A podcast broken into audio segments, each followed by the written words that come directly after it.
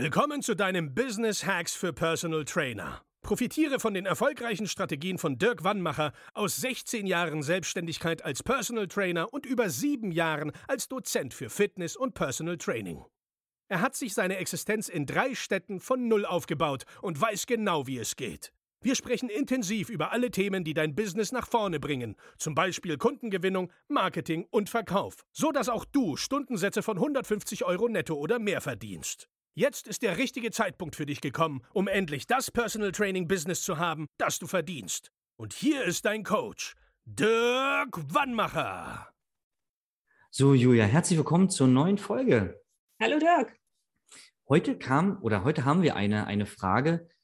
Das ist genau das Ding, äh, was wir schon öfter mal hatten es ist eigentlich gar keine Frage. Also für mich als Trainer hat sich diese Frage nie gestellt. Deswegen bin ich dem Trainer, der sie uns gestellt hat, sehr dankbar, weil anscheinend ist es gar nicht so einfach. Und zwar geht es um das Anamnesegespräch, was wir am Anfang immer machen mit unseren Kunden. Und meistens muss man den Kunden irgendwie anfassen, Bewegungsradien überprüfen oder, keine Ahnung, Tonus von Muskulatur oder da gibt es ja die wildesten Sachen. Darf ich den Kunden denn anfassen? Also bei der Frage schießen mir ganz viele ähm, Punkte durch den Kopf. Ähm, wenn wir beim Anfassen anfangen, ähm, das ist ja das gleiche wie bei der Korrektur von Übungen. Mhm. Das ist ein Eingriff in die Persönlichkeitssphäre des Kunden. Ähm, und auf die reagiert jeder Kunde anders. Das wisst, wissen die Trainer besser als ich. Mhm. Ähm, deswegen ist es immer ratsam, diese, diese Stufen zu gehen, zu sagen, ich erkläre das erstmal äh, nehme selbst verschiedene Personen, Positionen ein, um ihm zu zeigen, was ich von ihm möchte. Und erst auf dritter Stufe gehe ich tatsächlich dazu über, äh, ihn anzufassen. Vorher würde ich mich aber immer wieder vergewissern, ob das okay ist, was ich da mache. Ich würde sagen, ich würd, will jetzt das und das machen, ist das okay für dich? Mhm. Ähm, juristisch ausgedrückt, ich hole mir die Einwilligung ein mhm. vom Kunden. Ja? Okay. Ähm, es ist wieder eine Frage von Einwilligung. Ähm, ich denke, also super schwierig, wenn ich mit jemandem schon länger zusammenarbeite, wird er auch irgendwann sagen, ja, jetzt mach doch einfach, ja. ähm, aber es ist natürlich bei einem Anamnesegespräch, da kennt man sich noch nicht. Man muss erst ein Vertrauensverhältnis aufbauen. Ähm, dieses Anamnesegespräch soll ja auch dazu dienen, dass ich den Kunden besser kennenlerne. Mhm.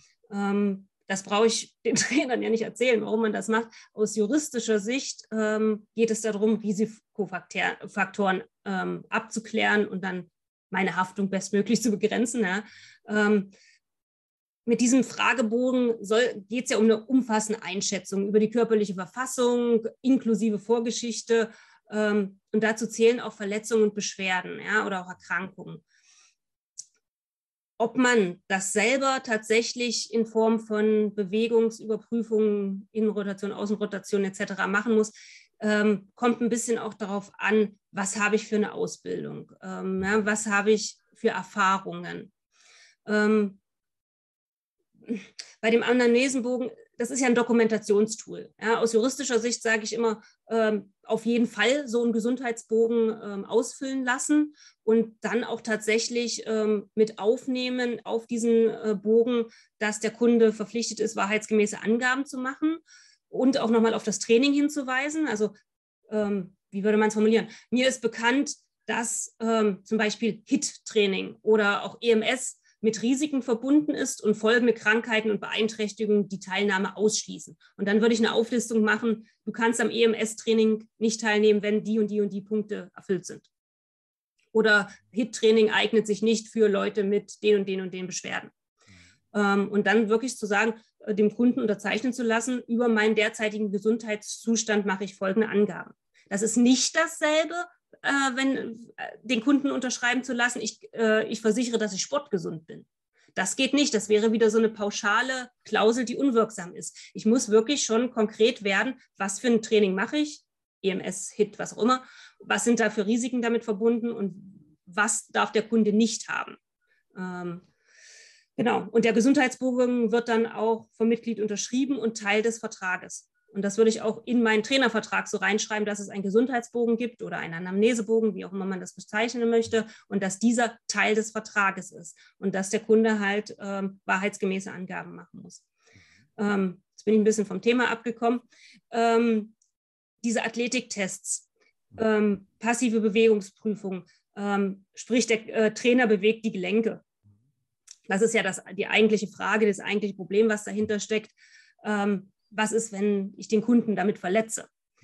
Ähm, ganz allgemein kann man sagen, Diagnosen und Therapien sind Ärzten vorbehalten. Das da dürfen nur Ärzte machen. Mobilisation äh, sind dann die Physiotherapeuten. Das darf man definitiv nicht machen. Das ist sozusagen das, was man ausgrenzen kann. Und dann kommen wir in eine schöne, dicke, feste Grauzone. Heilpraktiker haben zum Beispiel in ihrer Ausbildung drinne, äh, da gibt es so ein paar Durchführung körperlicher Untersuchungen. Da wäre das mit drinne. Und deswegen ähm, würde ich sagen, es kommt darauf an, was hast du für Ausbildung, was hast du Erfahrung, für Erfahrung, ja. Wenn man keinen sportärztlichen Hintergrund hat, ja, und keine Ausbildung, zum Beispiel Sportbewegungstherapeut oder Reha-Sportlizenzen, dann würde ich das weglassen. Dann würde ich mich tatsächlich auf die Abfrage beschränken. Ähm, denn je nachdem, was der mir erzählt, wenn der mir erzählt, er hat Bluthochdruck, er ist Raucher und dann sehe ich auch noch, dass er totales Übergewicht hat, dann ergeben sich natürlich verschiedene Risikofaktoren, deren Auswirkungen ich vielleicht gar nicht abschätzen kann. Ähm, dann würde ich das lassen.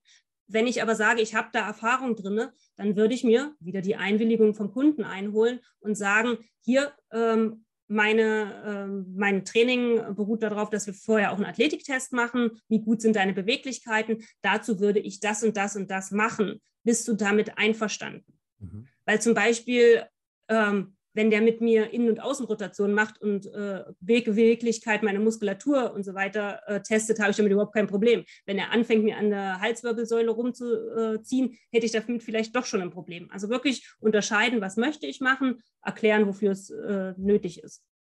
Und dann halt immer aber die Grenzen kennen. Ähm, wo habe ich ähm, Ausbild eine Ausbildung, wo habe ich die Erfahrungen damit und wo habe ich sie vielleicht nicht. Es ist immer ratsam zu sagen, okay, wir bilden Kooperationen. Ich baue mir ein Netzwerk auf. Das kommt auch professionell für die Kunden. Und wenn ich dann Ärzte weiterempfehlen kann, sind die auch oftmals sehr hilfreich. Erste Anlaufstelle ist immer der Hausarzt. Wenn der einen sportmedizinischen Hintergrund hat, dann macht er auch ähm, diese Untersuchungen. Ähm, wenn er die nicht hat, kann er aber an die Sportmedizin überweisen, an Unikliniken beispielsweise. Und wenn jemand vom Hausarzt kommt, sind diese ganzen Untersuchungen auch kostenlos. Ja. Mhm. Auch wenn es mich, äh, auch wenn es mich immer selber trifft, ähm, ab 35 würde ich sowas empfehlen. Und wenn ich mit Senioren arbeite, äh, über 65, würde ich das sogar als Voraussetzung machen. Aber ähm, das muss jeder Trainer für sich selbst entscheiden. Also kurzum, nehme ich Handlungen, egal welche Art beim Kunden vor, ähm, die zu Verletzungen führen können, habe ich, dazu, habe ich dafür einzustehen. Ich habe als Trainer die Pflicht, alle Schäden vom Kunden fernzuhalten. Und für die Haftung für Gesundheit und körperliche Schäden, die kann ich auch nicht ausschließen. Also dafür muss ich einstehen. Da kann ich auch keine Klausel in AGB aufnehmen. Da brauche ich mir auch keinen Haftungsausschluss unterschreiben lassen, weil er eh unwirksam ist. Also sowas wie, ich erkenne den Haftungsausschluss des Trainers für Schäden jeder Art an. Das hilft mir nicht weiter, wenn ich ihn verletzt habe. Sowas ist unwirksam, egal ob der Kunde das unterschreibt. Also wenn, dann sollte er etwas Detailliertes unterschreiben und seine Einwilligung abgeben. Okay, wow. Ähm, das heißt, wenn ich stelle mir jetzt vor, ich treffe mich mit einem neuen Kunden, setze mich mit dem erstmal hin und sage, pass auf, der Ablauf für heute wäre folgt. Ich muss dich erst über ein paar Dinge aufklären, wie ich hier äh, das heutige Gespräch mache. Also wir machen ja auch ein paar Tests, darüber würde ich dich vorher aufklären. Dann würden wir ein paar Tests machen und aufgrund der Tests und der Vorbereitung auf das Gespräch heute würde ich dir dann ein Angebot zum Beispiel machen. Also als Beispiel. Und dann würde ich mich, wenn ich schon sitze mit ihm, mein Schriebstück rüberschieben und sagen, pass mal auf, heute, ich muss dich für diese Tests anfassen. Da würde ich dich aber trotzdem jedes Mal fragen. Anfassen muss ich dich, weil ich Sachen testen muss und dann steht da drin, was man testet. Ähm, und ich, äh, wir würden dann einen, einen kleinen Sporttest machen und dann würden, also dass ich mir das vorher unterschreiben lasse, bevor ich mit ihm aufstehe und Beweglichkeitstest mache? Naja, du, ähm, also oftmals hat man ja eine Beschreibung, ähm, ja. was weiß ich, Athletiktest, wir machen einen Athletiktest und dann würden da fünf Unterpunkte drunter stehen. Ja. Also einfach wie eine Angebotsbeschreibung. Mhm. Also ich muss jetzt nicht sagen, und jetzt fasse ich ihn am Knöchel an und drehe sein Knie um 25 ja. Grad. Also man muss es auch nicht übertreiben. Ja, also es geht, man muss auch natürlich gucken, wen habe ich denn da vor mir? Habe ich, äh, ich mache auch jedes Mal einen Athletiktest, äh, um einen Status quo, äh, also jetzt ich als Sportler, mhm. ähm, um, Sport, äh, um einen Status quo abzuprüfen. Mhm. Aber da, also da sagt er mir, wir machen jetzt wieder einen Athletiktest. Ja, okay. Ja, dann, und dann sage ich, ja, klar. Oder ich sage, oh nee, bitte nicht. Aber ja, ähm, aber dann ist es ein Unterschied. Er, mhm. er, wenn man nicht über Jahre lang trainiert hat, dann kennt er meinen Zustand besser äh, als mein Hausarzt. Ja. Ähm, und dann ist es was anderes, als wenn ich jetzt jemanden habe, den ich noch gar nicht kenne. Mhm. Und wenn der mir sagt, oh, meine Hüfte tut mir weh und wenn ich äh, 20 Schritte gelaufen bin, kann ich mein Knie nicht mehr richtig gerade strecken, dann würde ich mich nicht trauen als Trainer, wenn ich nicht die Ausbildung habe, da auch noch äh, mechanisch einzugreifen. Also das ja. wären so Sachen, wo man dann sagt, das Risiko gehe ich einfach nicht ein und verweise mhm. erstmal an einen Sportmediziner. Okay, okay. Das heißt, im Vorfeld ganz klar aufklären, was heute gemacht wird, dass es auch zu körperlichem Kontakt kommen wird, um bestimmte Sachen äh, herauszufinden. Ähm, und dann einfach sagen, ob er dann sagt ja oder nein. Quasi. Genau, genau. Also man muss einfach gucken, nicht jeder ist äh, gleich äh, körperaffin. Mhm. Ähm, manche sagen, ja, ist gut, na klar, ich bin ja bei dir, damit du dich um mich kümmerst. Ja. andere sagen, naja, wir kennen uns ja noch gar nicht. Ja. Also da muss man einfach, das ist einfach Menschenkenntnis und ich glaube, ja.